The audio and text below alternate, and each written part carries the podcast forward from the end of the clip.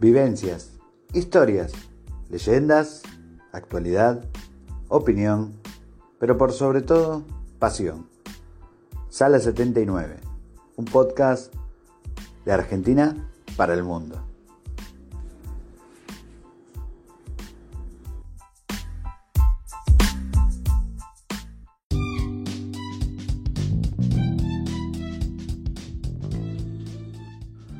Bienvenidos nuevamente a Sala 79.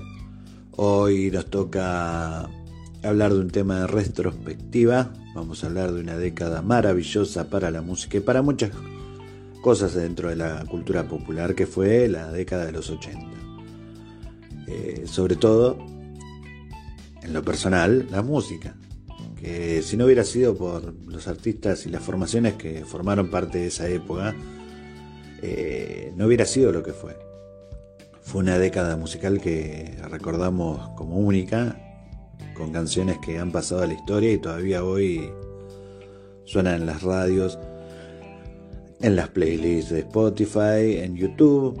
Eh, no olvidamos también de esas bandas prodigiosas que han tenido solo un éxito, pero que con ese éxito han podido sobrevivir hasta ahora, hoy, en el 2020.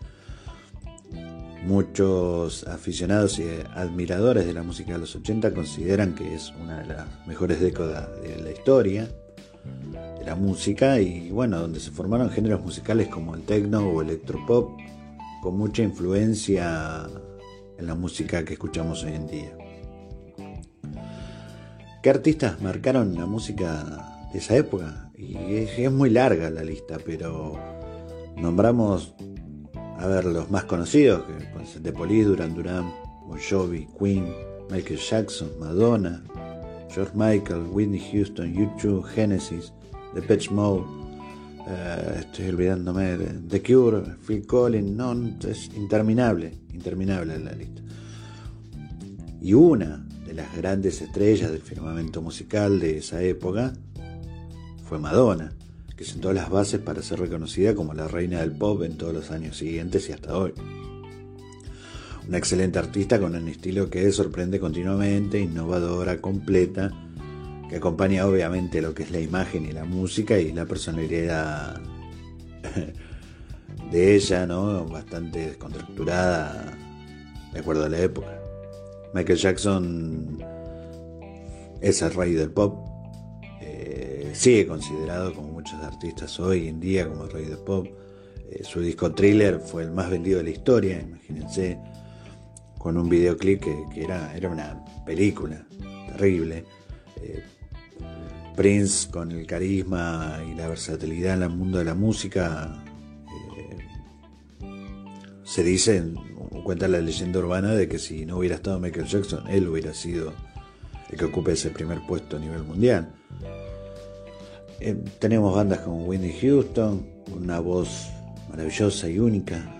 Queen, la banda con Freddie Mercury, que la verdad ha dejado hermosas, espectaculares piezas de música.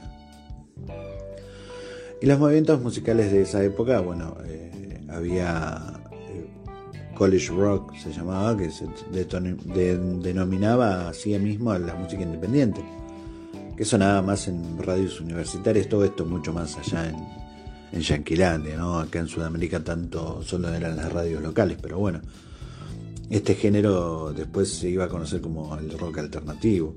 El sonido de los sintetizadores fue siendo muy importante para la música de esta época. En torno a este instrumento fue creándose un estilo conocido como synth pop y surgiendo grupos como, escuchen estos nombres, ¿no? Depeche Mode, New Order, Alphaville. Eh, no, sí, fue una época la verdad hubiera estado buenísimo.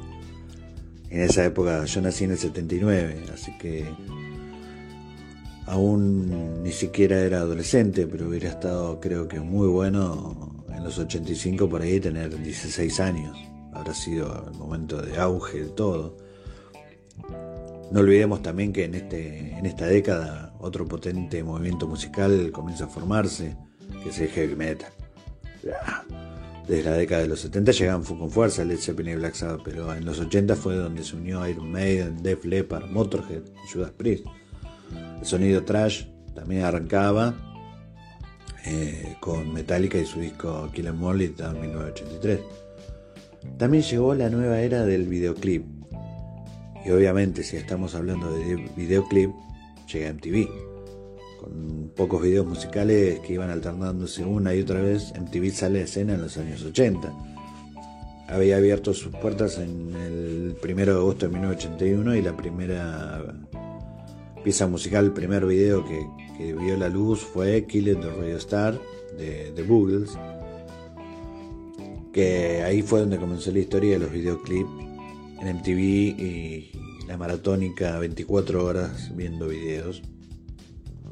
En Sudamérica llegaría un poco más tarde.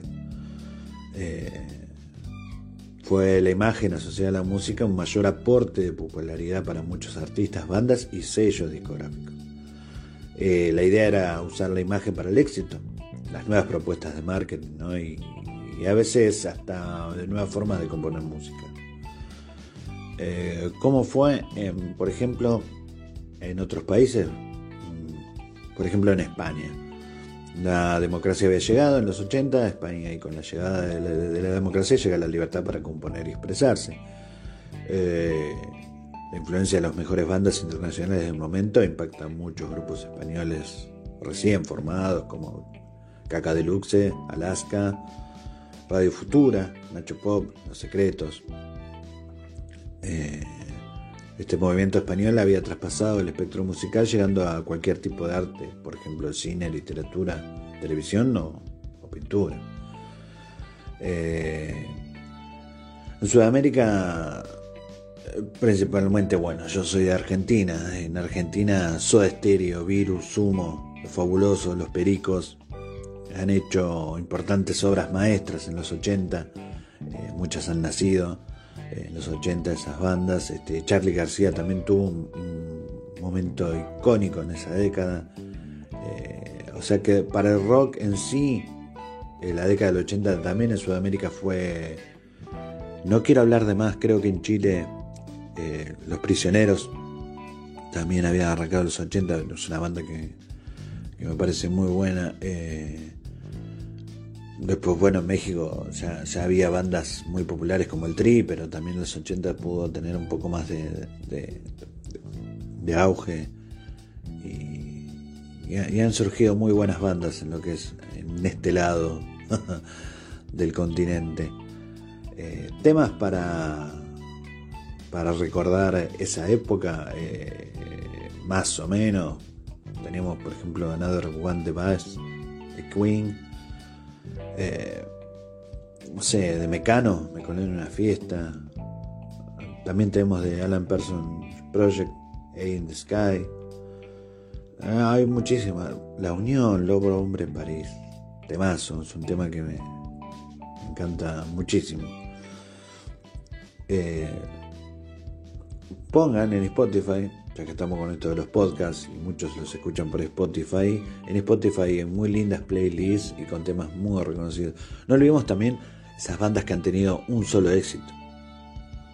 Ah, recuerdo muy bien cuando en VH1 eh, pasaban precisamente un ranking de las bandas, búsquenlo en YouTube, tiene que estar, de las bandas que han tenido un solo éxito en toda su carrera y que hasta aún hoy siguen cobrando por ese tema que, que la verdad que bueno, tenía más disco, pero lamentablemente ustedes saben cómo es a veces este negocio.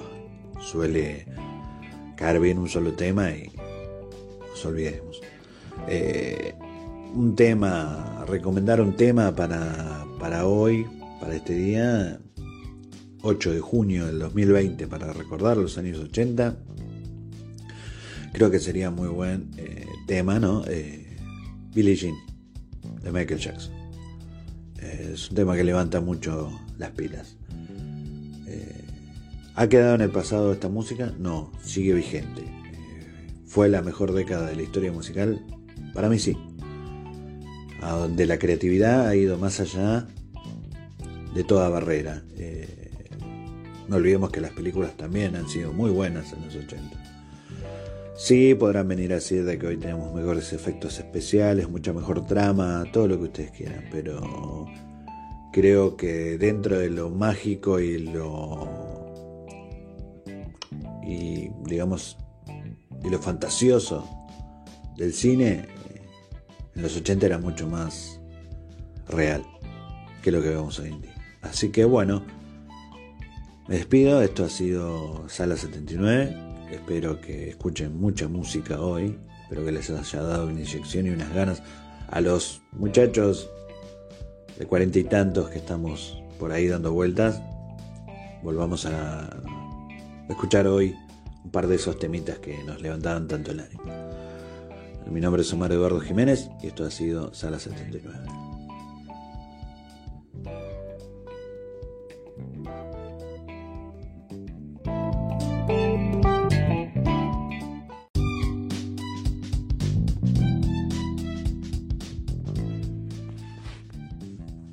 Esto fue Sala 79, un podcast de Omar Eduardo Jiménez para el mundo.